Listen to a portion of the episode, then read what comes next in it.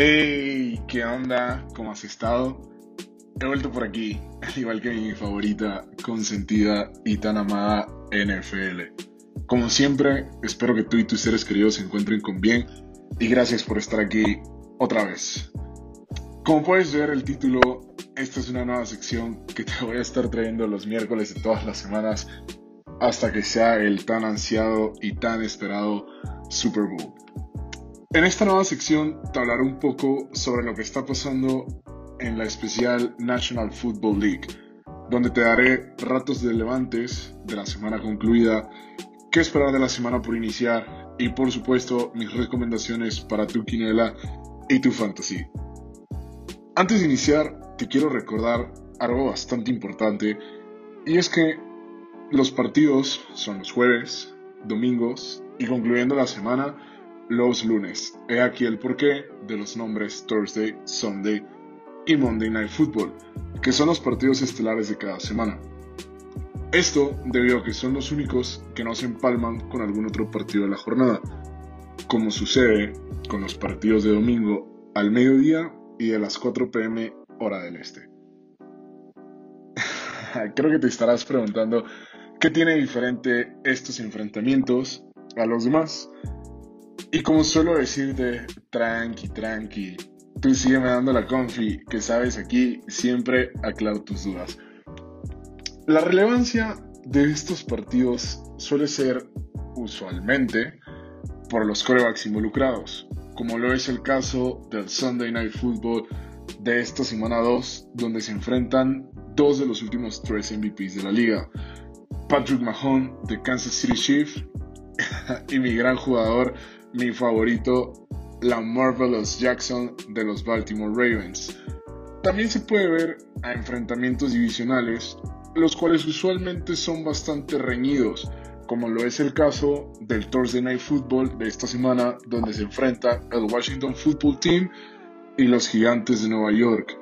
O bien, simple y sencillamente, porque se topan dos equipos bastante equilibrados, con buenas ofensas y defensas, o alguna buena ofensa contra alguna gran defensa, siendo top 3 o top 5 de la liga en la temporada actual. Dicho esto, empecemos a hablar un poco de los upsets de la semana 1. Si te preguntas qué es un upset, un upset es cuando el underdog o el equipo menos favorito sorpresivamente le gana a su rival o bien al equipo favorito.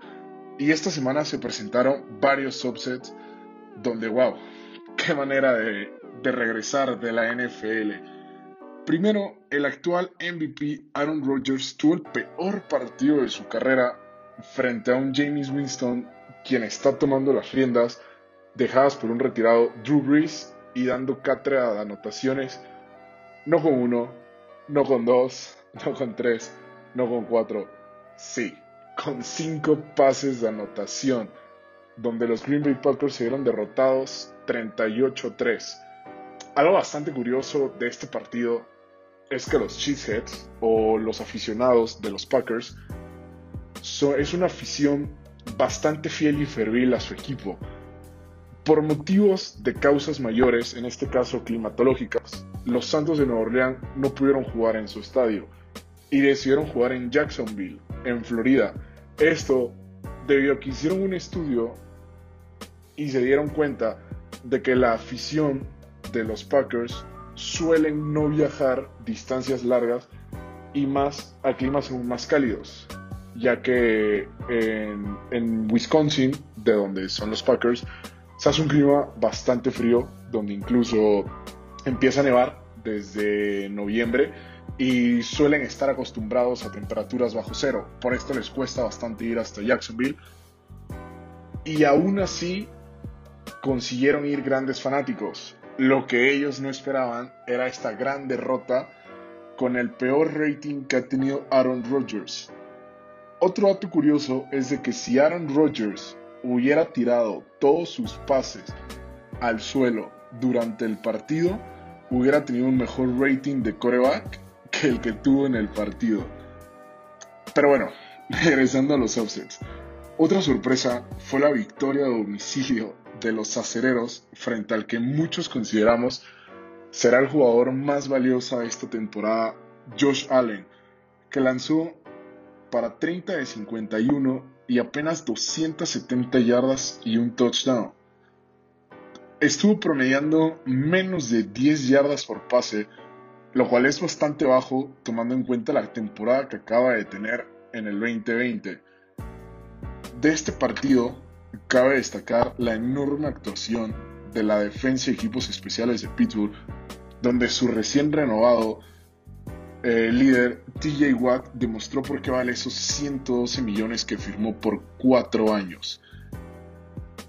Por otra parte, destaco la humillante derrota que también recibieron a domicilio los Titanes de Tennessee, de los cuales muchos habló eh, todo lo que fue el off-season y el pre-season tras la contratación de Julio Jones, donde se creía esta semana iba a debutar una ofensa letal con AJ Brown y el mencionado Julio Jones por aire y el rey de la carrera, el rey de las yardas las últimas dos temporadas, el tractor Derek Henry por tierra. Y esto está más que lejos de la realidad. Ahí te las estadísticas de estos tres jugadores durante su debut. Derek Henry tuvo, tuvo 17 carreos para solamente 58 yardas y tanto Brown como Jones en conjunto solo consiguieron 78 yardas y 8 recepciones. De hecho, ninguno de ellos dos fue líder receptor para los Titanes. Pero también hay que ser objetivos. La defensa de Arizona, wow, es para ponerse de pie a aplaudirles porque jugaron increíble. Donde si ya te pusiste de pie y aplaudiste, hay que quitarse el sombrero porque Chandler Jones acumuló 5 sacks él solo. Pero toda moneda tiene dos caras. Del otro lado del balón, la ofensa tuvo 4 pases de anotación y uno por tierra, siendo 5 anotaciones de la mano del pequeño Kyler Murray. Muchos ya están viendo al chaparrito Murray como el verdadero MVP de esta temporada. Pero como siempre digo, tranqui, tranqui, apenas vamos empezando, apenas es la semana 1. No hay que comer ansias y, también no hay que especular tanto sobre los resultados vistos.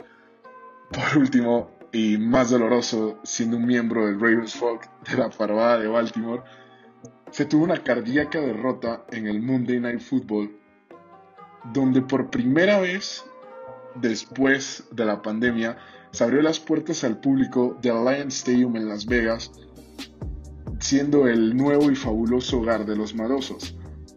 Tengo que ser sincero, la verdad fue increíble ver este estadio y qué mejor para ellos que tener una apertura al público con esta victoria cardíaca en overtime, en horario estelar.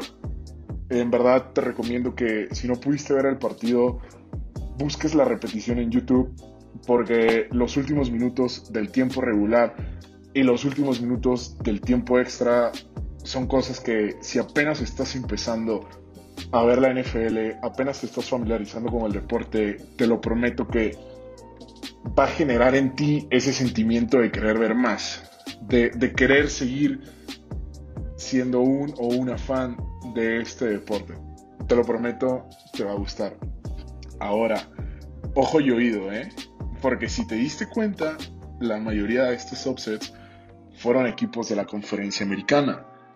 Lo curioso de esto es que tres equipos que estuvieron en playoff la temporada pasada, donde de hecho solo dos de los siete que compitieron en esta postemporada tuvieron victoria. Y sí, fue contra equipos que al igual habían llegado a esta etapa, así que sí o sí mínimo tenía que haber dos equipos que estuvieron en playoff la temporada pasada con victoria. Como te dije, fue un gran regreso de nuestra querida Yamana FL, donde se dieron grandes jugadas tanto a la ofensa como a la defensa, donde se tuvo debuts trágicos, como lo fue el primer pick Trevor Lawrence, que perdió ante el supuesto peor equipo de la liga, los Tejanos de Houston. El que muchos consideran es uno de los grandes prospectos en los últimos 20 años, lanzó tres intercepciones ante un equipo que se supone está tanqueando para tener el primer pick del próximo draft. Y estoy bastante seguro que te estás preguntando, ¿qué es tanquear? Tanquear se podría decir entre comillas que no es un término oficial, ya que es una suposición, y esto se toma cuando un equipo se dice está perdiendo adrede para tener el peor récord de la liga y poder ser el primero en elegir en el draft del próximo año. Si tienes dudas de qué es el draft, te recomiendo que vayas al episodio donde te explico qué es el fantasy y ahí te hablo un poquito más sobre el draft. Y como te dije, toda moneda tiene dos caras.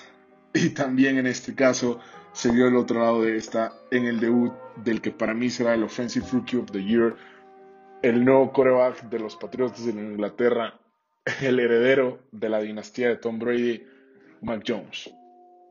Jones en un partido considerablemente conservador lanzó solamente 19 de 39 para 281 yardas y un touchdown.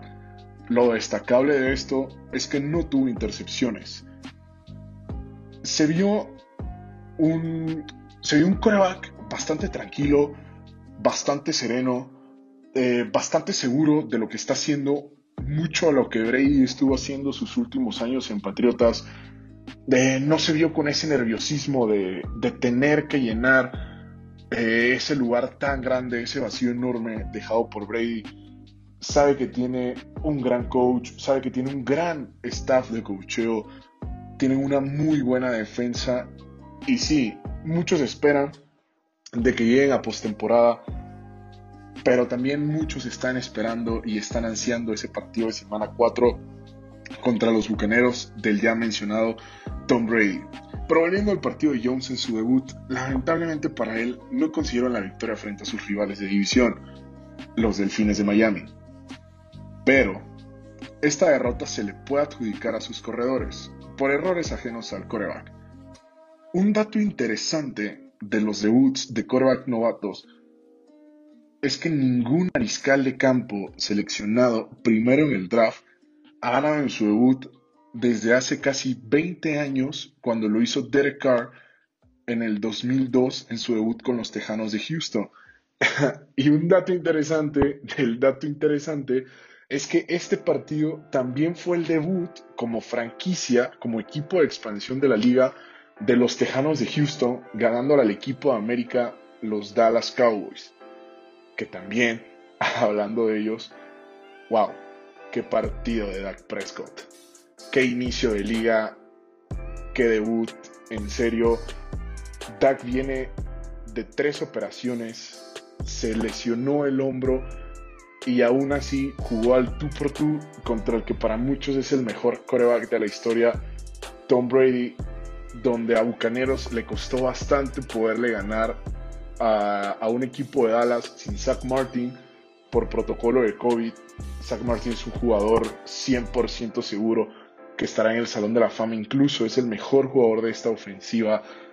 Eh, se esperaba más de la defensa de Bucaneros, pero en verdad que qué partido de Dak Attack, el que considero fácilmente se estará llevando el título de Combat Player of the Year. Pero ahora pasemos a lo que se viene en la semana 2. En esta semana 2 hay varios partidos que te recomiendo sí o sí, no te puedes perder. Claro está, aparte de los tres estelares de la semana. Empezamos con estos partidos con el segundo revenge game de Andy Dalton contra su antiguo equipo, los Bengalíes de Cincinnati. Un revenge game eh, es entre comillas un partido de venganza que tiene un jugador contra su antiguo equipo. Eh, usualmente este término se maneja cuando el jugador fue, se puede decir, cortado injustamente o sacado por la puerta chica, por la puerta trasera. Dalton ya tuvo su primer revenge game la temporada pasada estando con Dallas y lo estará volviendo a buscar. Un poquito más adelante te volverá a hablar de este partido. El segundo que no te puedes perder es la revancha de Matt Matthias Ryan contra el ya mencionado Tom Brady, el cual le ha estado metiendo bastante sazón, bastante candela a la previa de este partido. Tom Brady es un jugador bastante spicy en sus redes sociales, le gusta calentar mucho a los rivales.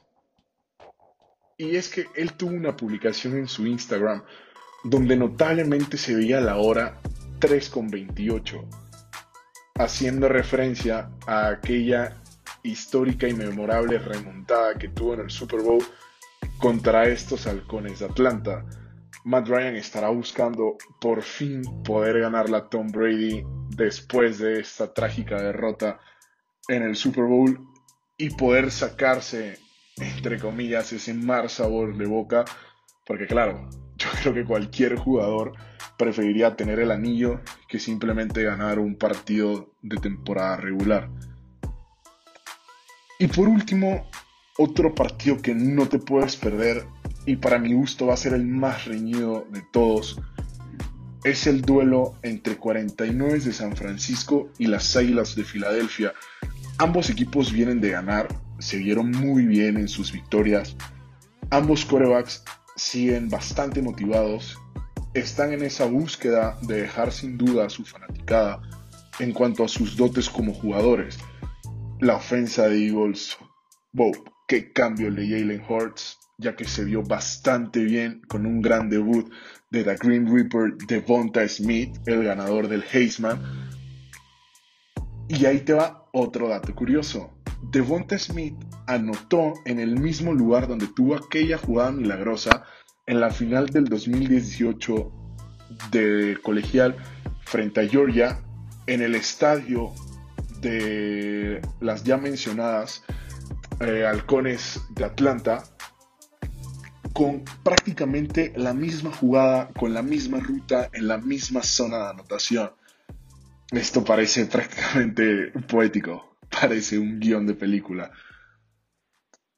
Y por último, veamos los picks que considero locks o seguros en esta semana. Los locks, eh, bueno, como ya te dije, o, seguros, lock se refiere a un pick eh, que es tan seguro que es un candado, que es 99% eh, infalible, por así decirlo. Eh, empezamos con un momio de menos 175, quizás el momio más bajo de todos los logs que te traigo esta semana, con la victoria del Washington Football Team en el que partido que ya te mencioné, el Thursday Night Football frente a los New York Giants, que se vieron incompetentes sin su ofensa, sin el Atlético Juan Barkley, pese a haberse reforzado de gran manera en la parte de receptores. Se vieron muchísimos errores, fumbles como siempre de Daniel Jones, eh, se vio una línea ofensiva bastante inoperante, donde incluso en redes sociales se estaban burlando, ya que dos jugadores de la línea se estuvieron bloqueando entre sí en una protección de pase y simplemente eh, los gigantes de Nueva York desde su último Super Bowl ha sido un equipo bastante malo, bastante mediocre. La defensa de Washington va a la alza con Chase Young.